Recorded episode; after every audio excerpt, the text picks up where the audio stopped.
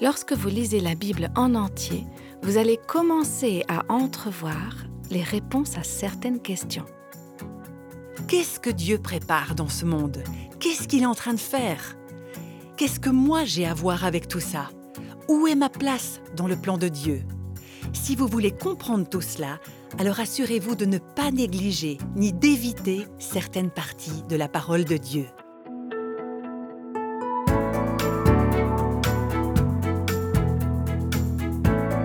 Voici le podcast Réveille nos cœurs. Nous avons tous besoin d'une alimentation équilibrée et je suis sûre que parmi les résolutions prises en début d'année, beaucoup d'entre nous avons décidé de manger plus sainement et plus équilibré. Vous savez, nous avons également besoin d'une lecture équilibrée de la parole de Dieu. J'espère que cette année, nous puissions tout avoir une manière saine d'aborder la Bible. Dans ce nouvel épisode de la série Entrer dans la parole et laisser la parole entrer en nous, nous allons parler d'un plan pour une lecture équilibrée. Imaginez-vous en train d'ouvrir votre réfrigérateur. Fermez les yeux, puis tendez la main et attrapez tout ce que vous pouvez atteindre. Vous arriverez à attraper trois ou quatre choses et c'est ce qui va constituer votre repas. Ce sera peut-être un pot de mayonnaise, un pot de cornichon et une pêche ou toute autre chose qui se trouve dans votre frigo en ce moment. Je pense que vous vous dites mais c'est horrible cette manière d'établir un menu. Eh bien, je suis d'accord, mais c'est une image qui illustre bien la façon dont beaucoup de gens abordent la parole de Dieu. On attrape aveuglément le premier passage qui nous tombe sous la main. On ouvre la Bible, on choisit un passage par-ci, un autre par-là, aucune séquence particulière, aucun ordre particulier. Voilà comment on lit les Écritures.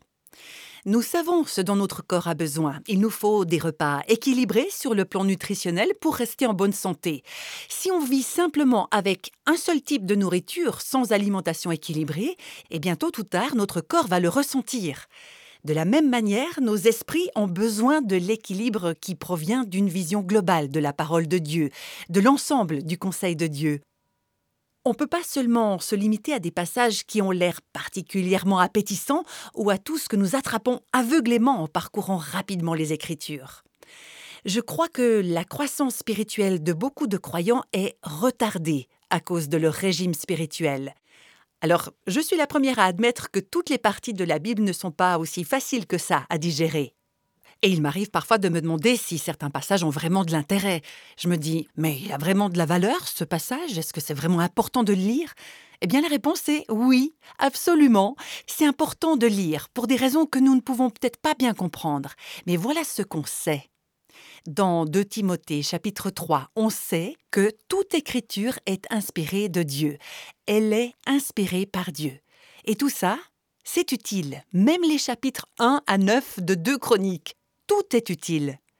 À quoi est-ce que ça sert? Eh bien, c'est utile pour enseigner la vérité, pour persuader, pour corriger les erreurs, pour former à une vie juste. Il me faut quelque chose dans chaque passage de la parole de Dieu pour avoir un régime équilibré sur le plan spirituel. Il nous faut un régime qui inclut toute la parole de Dieu. L'un des problèmes de notre monde moderne, c'est que nous sommes tellement habitués à voir nos sens stimulés par des sensations visuelles, sonores, qu'on s'ennuie euh, facilement devant tout ce qui ne nous enthousiasme pas immédiatement ou qui ne donne pas de résultats tout de suite.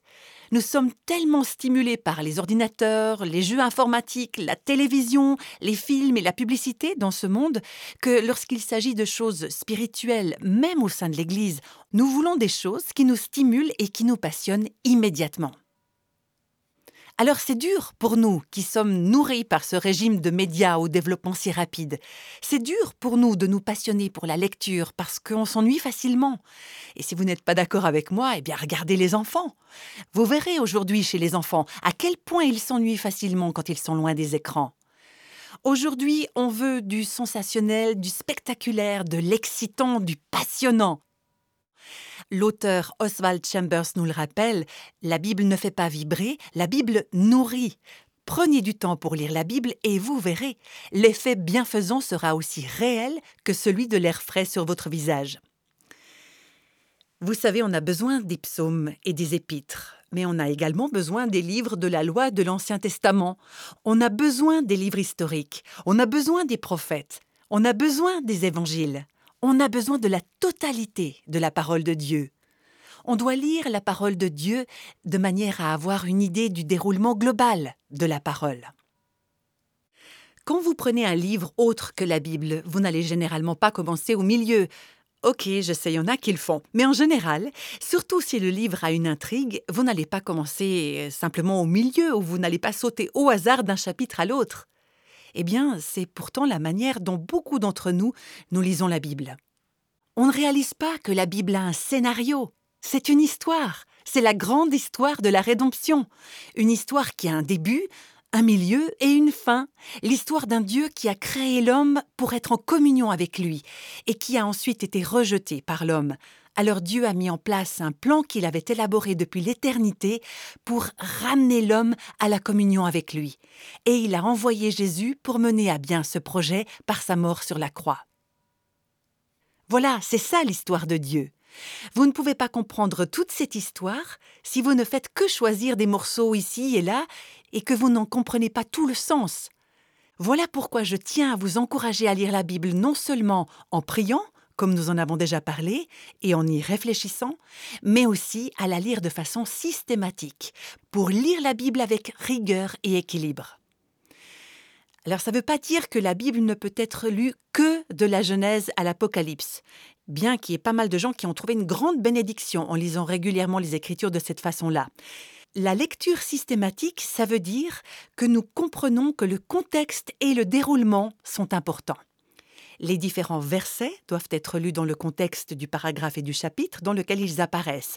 Les chapitres de la Bible doivent être lus dans le contexte du livre dans lequel ils se trouvent. Et les livres de la Bible doivent être lus dans le contexte des autres livres de la Bible, pour que nous puissions voir comment ils s'intègrent dans le dessin, dans le déroulement et l'intrigue de l'Écriture et du plan de rédemption éternel de Dieu. Donc si vous voulez un régime spirituel équilibré, vous allez vous appliquer à comprendre tout le plan de Dieu. Qu'est-ce que Dieu prépare dans ce monde? Qu'est-ce qu'il est en train de faire? Qu'est-ce que moi j'ai à voir avec tout ça? Où est ma place dans le plan de Dieu? Si vous voulez comprendre tout cela, alors assurez-vous de ne pas négliger ni d'éviter certaines parties de la parole de Dieu. En fait, je pense que ce sera peut-être triste quand on arrivera au ciel et qu'on va découvrir combien de chrétiens n'ont jamais lu une fois la Bible en entier, et qu'il y a des passages de la parole de Dieu que bien des chrétiens n'ont jamais lus.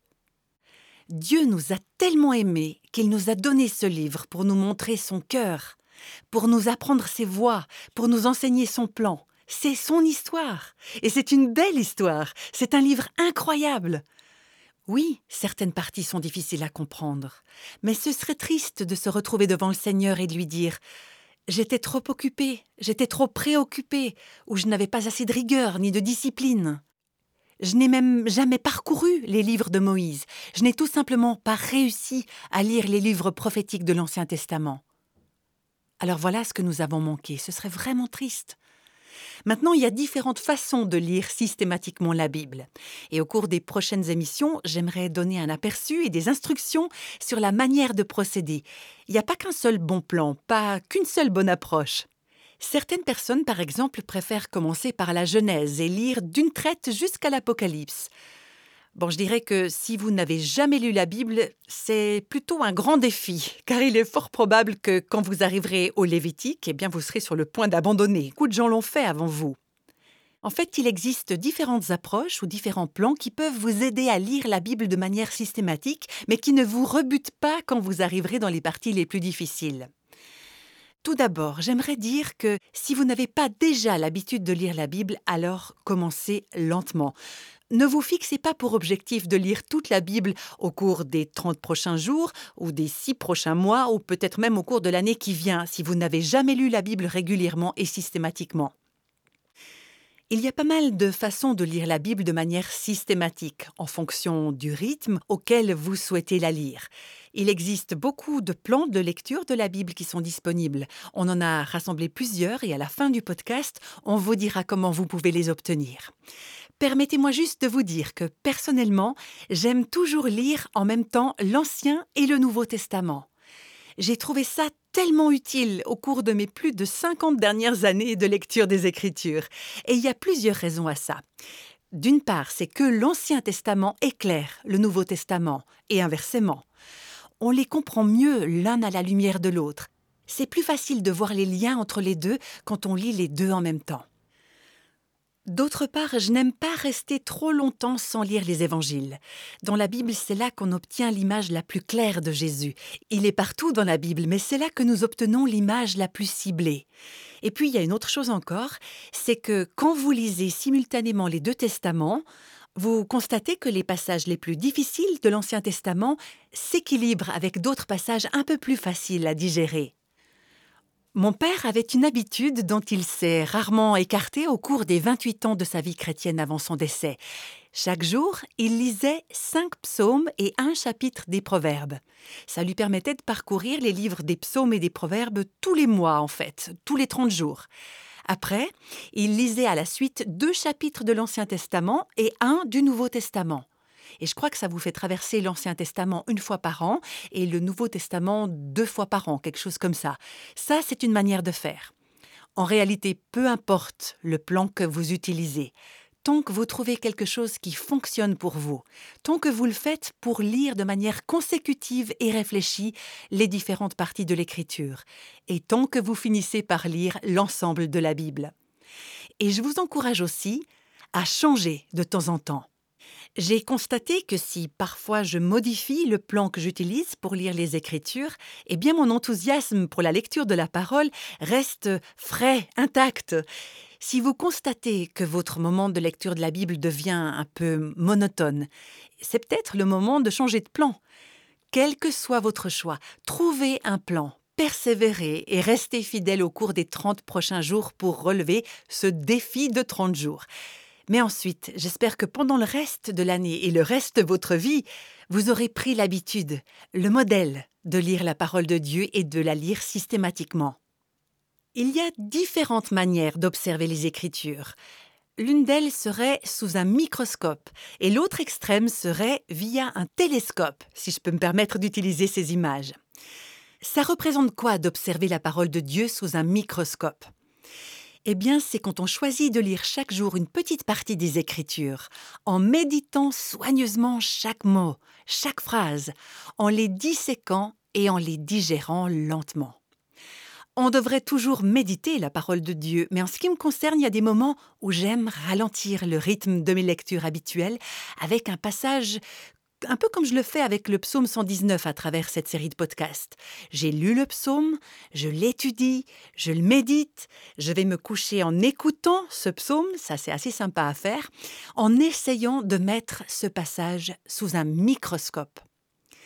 Charles Spurgeon croyait vraiment en cette approche de la lecture des Écritures. Voilà ce qu'il a écrit. Il y a tellement de gens qui aiment lire de nombreux chapitres chaque jour.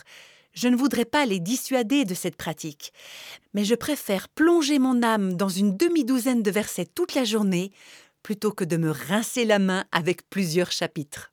Et il poursuit encore Baignez-vous dans un texte de l'Écriture, laissez-le être aspiré dans votre âme jusqu'à immerger votre cœur. Placez votre cœur sur la parole de Dieu. Laissez toute votre nature y plonger comme on plonge un tissu dans une teinture.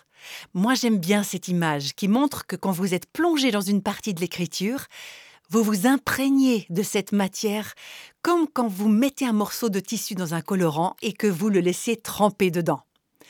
Maintenant, une manière de faire, peut-être vous voudrez faire ça dans votre lecture de la Bible de temps en temps, c'est de prendre un livre en particulier dans la Bible. Il y a quelque temps, je discutais avec une amie qui était confrontée à certains problèmes et je l'ai encouragée à prendre le livre des Philippiens. Je lui ai dit plonge-toi dans ce livre et pendant les prochaines semaines, immerge-toi dans les quatre chapitres. Mets-le sous un microscope. Imprègne-toi de toutes ces paroles. C'est donc une manière de faire. Lire un livre, un livre assez petit comme celui-là, tous les jours pendant plusieurs semaines. Pendant 30 jours, pourquoi pas Au cours de notre défi actuel, ce défi de 30 jours, peut-être que vous voudrez faire ça.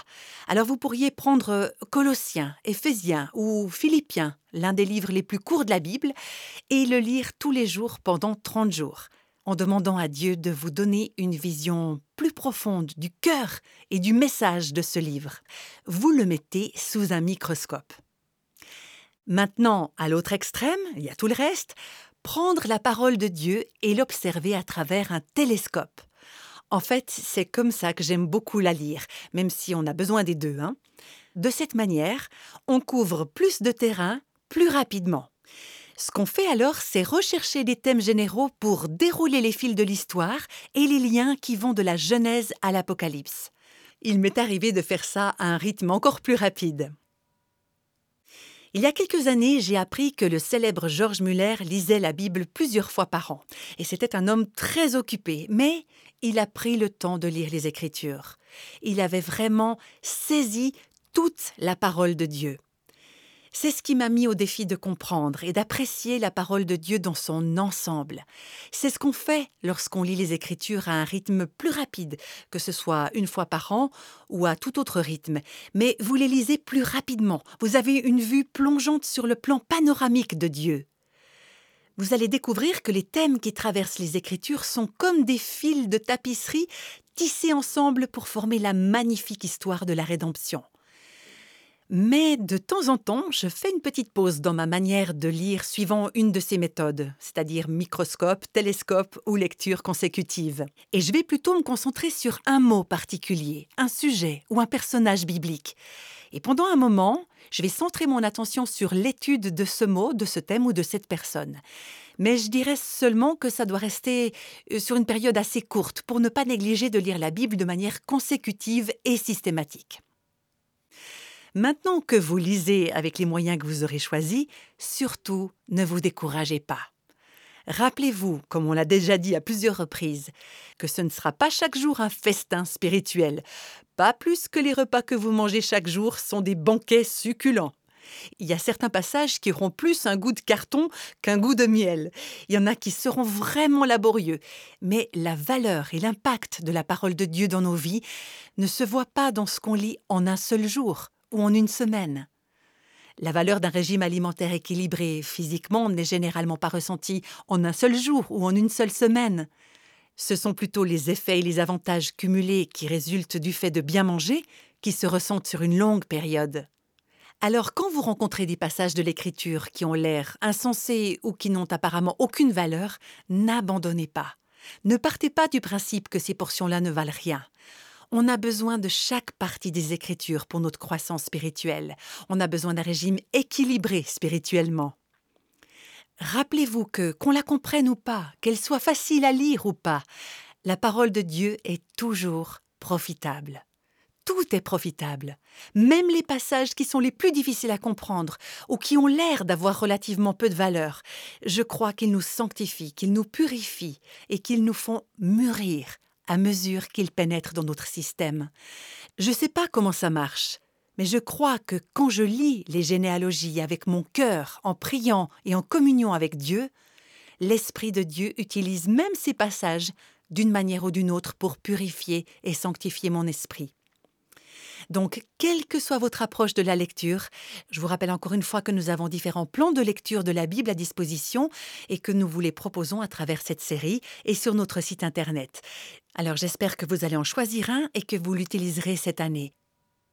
Mais ne soyez pas esclave de la méthode, ne vous laissez pas prendre au piège des mécanismes de comment lire les Écritures au point de rater l'objectif. Rappelez-vous que le but n'est pas la vitesse à laquelle vous pourrez traverser la Bible. Le but, c'est de rencontrer Dieu chaque jour au calme. Et ça, c'est pour que la parole, la parole vivante et la parole écrite entrent en vous et pour cultiver une relation intime avec Jésus, la parole vivante. Je tiens à vous rappeler qu'il est possible de connaître la parole de Dieu intellectuellement, de bout en bout, sans pour autant réussir à connaître Dieu. Je me souviens de ce que Jésus a dit aux pharisiens de son temps. C'étaient des experts théologiques. Ils connaissaient la parole de Dieu, chaque mot, chaque lettre. Mais Jésus leur a dit Vous n'avez jamais entendu la voix du Père, et sa parole n'habite pas en vous. Est-ce que vous pouvez imaginer ce que ces hommes ont pensé? Oh, mais il est gonflé, c'est un ouvrier, il a jamais étudié la théologie, et c'est lui qui nous dit qu'on ne connaît pas Dieu et que la parole de Dieu n'habite pas en nous? Jésus a continué à leur dire pourquoi.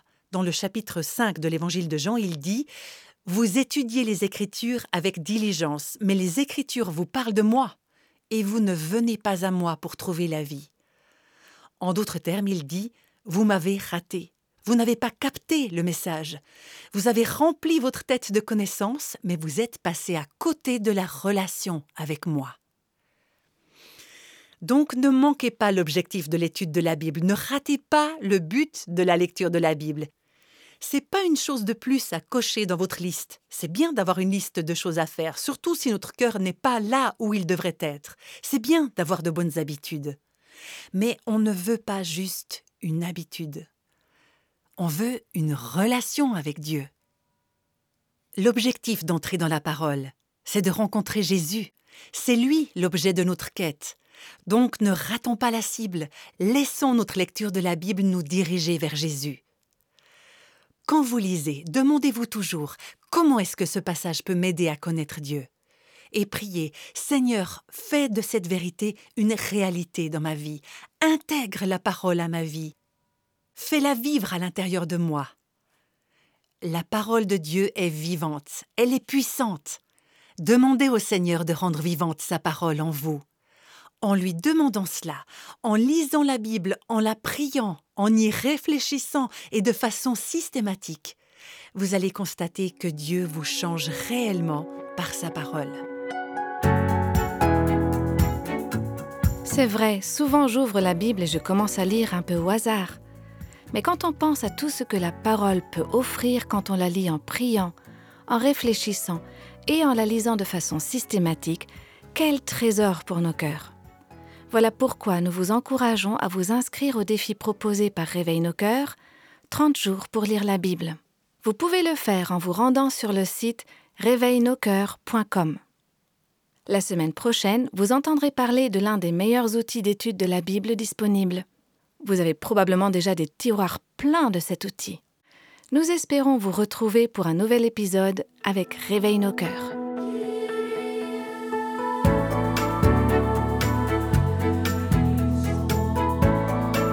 Les extraits de la Bible sont tirés de la version Parole de vie. Réveille nos cœurs est le ministère français de Revive Our Hearts, initiative de Life Action Ministries avec Nancy DeMoss Volgemuth avec les voix de Christine Raymond et Jeannette Kosman.